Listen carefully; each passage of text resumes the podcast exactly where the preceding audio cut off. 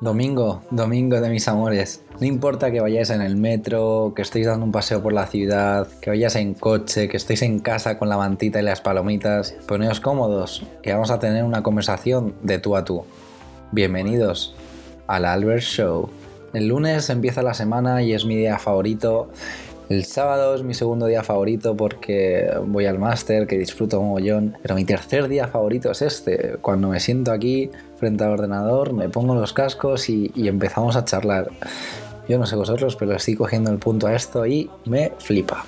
Metiéndonos ya un poquito en materia, el primer capítulo fue una mera presentación de, de este proyecto. El segundo capítulo eh, ha sido un poco el encontrarnos a nosotros mismos y, y, descubrir qué nos gusta y qué no nos gusta. Yo creo que un poco por, por orden lógico, al menos como suena a mi cabeza, el tercer punto es sabiendo lo que nos gusta hacer, nos hemos propuesto una meta, un objetivo a corto, medio y largo plazo. La pregunta es, ¿estamos haciendo lo correcto para llegar ahí? Yo lo veo así. El día tiene 24 horas.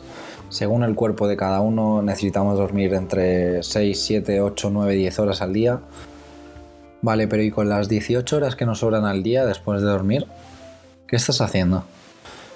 Me acuerdo que cuando yo era pequeño, eh, una de esas frases que, más me repetía la gente era la de el tiempo es oro.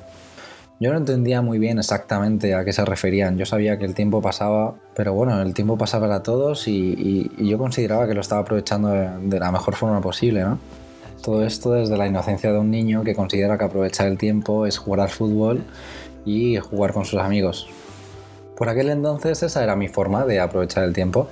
Ahora han pasado los años y desde luego he entendido y, he interiorizado mucho esta frase del tiempo solo, porque si os paráis fríamente eh, y detenidamente a pensarlo, el tiempo es sin duda nuestro bien más valioso, es prácticamente la única cosa sobre la que tenemos decisión al 200, ya no al 100, sino al 200%.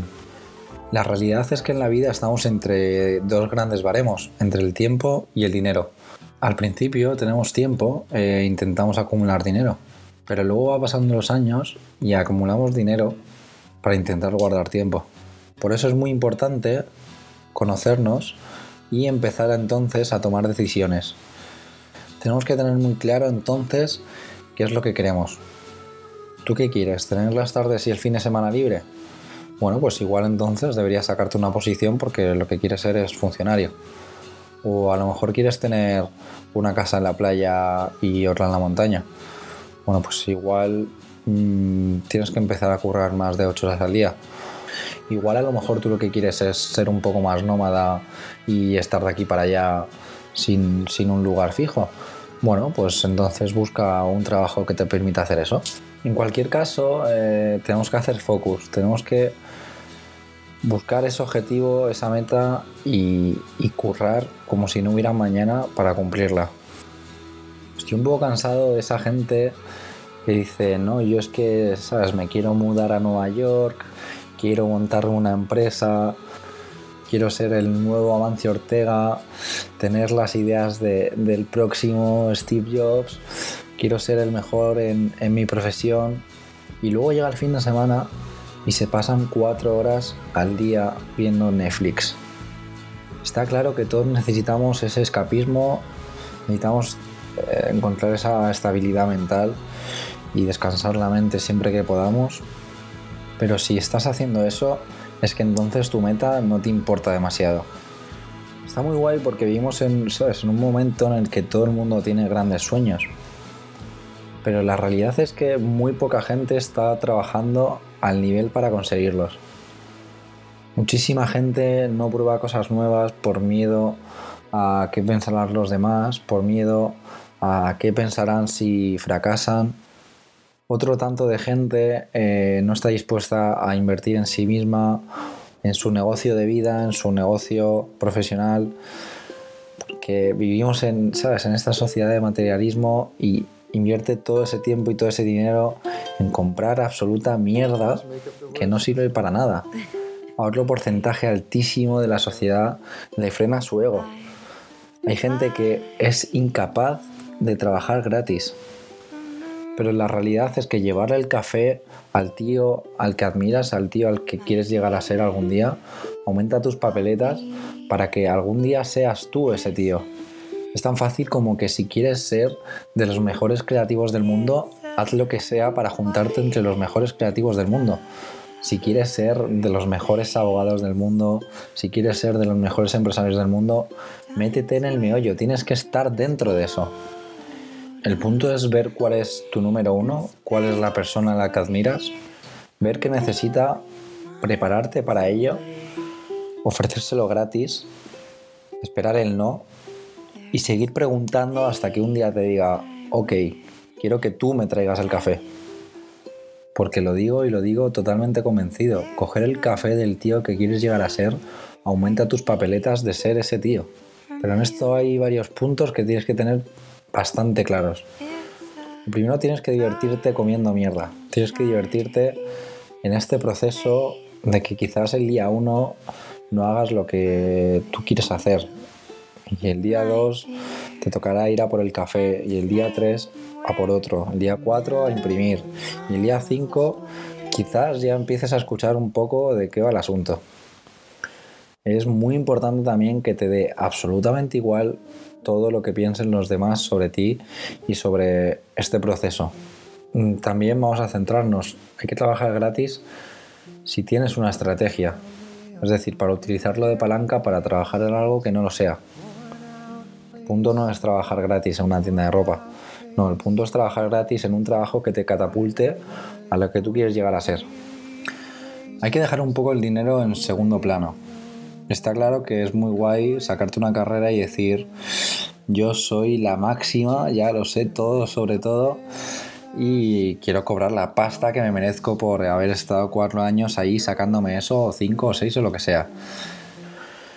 Eso estaría muy guay, pero sin duda alguna no es una realidad. Así que amigo, bájate del carro, coge un poquito de aire y perspectiva. Estaría muy bien que salieras de tu carrera de audiovisuales y te llamara Antena 3 y te dijera, boom, 2.000 euros al mes porque, sabes, eres un tío licenciado y tienes los conocimientos necesarios. Pero si Antena 3 te ofrece prácticas para empezar ahí y entrar en el mundillo tú estás convencido de la idea de que tú te mereces esos 2.000 euros al mes por tus 40 horas semanales, no lo coges. ¿No crees que dejar el dinero en un segundo plano y pensar un poco a largo plazo te va a ayudar a llegar a esa posición a la que tú quieres llegar. Vale, ok, te he convencido y ahora coges el curro y haces esas prácticas gratis. La gran parte de todo esto es no esperar el gran logro por trabajar gratis. El problema es que la gente se excepciona por no tener ese resultado instantáneo. Entonces no lo vuelves a hacer y ahí es cuando dejas de evolucionar. Para mí sin duda la paciencia es la fundación del éxito a largo plazo. Porque cuando eres una persona impaciente tomas decisiones a corto plazo que aunque tú no lo sepas está comprobado que hace que tu éxito a largo plazo se vuelva vulnerable, que se tambale. Como decía antes, vivimos en ese punto entre tiempo y dinero. Y muchísima gente tiene demasiada presión de, de, sus padres y de la gente en general de hacer dinero a los 22 años, cuando ese realmente no es el punto. Cada uno tiene que seguir una estrategia totalmente diferente de los 22 a los 30 y considerar cuándo es el momento de ganar dinero y cuándo es el momento de formarse y ascender a llegar a esa posición. De los 22 a los 30 la realidad es que hay que probarlo todo, no sabes cuál es o cuál va a ser tu punto de inflexión. Hay que probarlo todo, hay que trabajar gratis, eh, conocer gente, porque aún no tenemos la respuesta, aún no sabemos cuál es nuestro matiz específico, cuál es esa cosa que nos va a diferenciar de los demás. Encuentra esa cosa que quieras probar, en la que quieras eh, mejorar o ser bueno, saca una hora al día durante todos los días hasta que llegues a la respuesta de decir, esto sí, esto no. Nadie en lo que es bueno ahora era bueno la primera vez que lo hizo. Por eso sin duda hay que probar y no rendirse a la primera de cambio. Yo ya tengo muy claro que la fotografía es mi camino. Yo estoy ahora mismo eh, enfocado la asistencia digital, estoy enfocado al máster en retoque y eh, en algún momento volveré a enfocarme a ser un fotógrafo profesional. Aún así, con todo y con esto, yo sigo probando cosas. Sigo probando eh, esta idea de los podcasts. Sigo probando el apuntarme a un equipo de fútbol. Sigo probando el viajar a una ciudad y, y documentarlo y hacer un vídeo para YouTube. No sé, son ejemplos pero al final lo que quiero transmitir es eso. Eh, el dueño de Kentucky inventó Kentucky a los 65 años. Chiquito de calzada que acaba de fallecer, se dedicaba al flamenco, hasta que de repente un productor descubrió que era un humorista buenísimo y, y le sacó partido a eso. Ahora que somos jóvenes el tiempo no es la máxima, pero aún así nunca es mal momento para seguir probando cosas. Así que bueno, para mí la conclusión es clara. Haz foco, encuentra tu meta, tu objetivo, trabaja muy duro, sé paciente, que no te importe absolutamente nada de todos esos baches que te encuentres por el camino y al final conseguirás todo aquello que te propongas. Perdona si he tenido los ánimos un poquito bajos, eh, estoy con un resfriado de narices, el cuerpo me ha dicho hasta aquí. Ayer estuve casi, casi, casi a punto de, de quejarme porque llevo los últimos 60 días trabajando. En esos 60 días solo he librado uno entre mis dos trabajos y bueno, el cuerpo está ya un poquito al límite, por eso me he puesto malo. Pero esto es lo que yo quería, yo quería dedicarme a esto. Entonces, este es un poco el precio a pagar. Ya llegarán esos años en los que tenga casi un mes de vacaciones y tenga una tranquilidad económica. Ahora no es el momento y no pasa nada.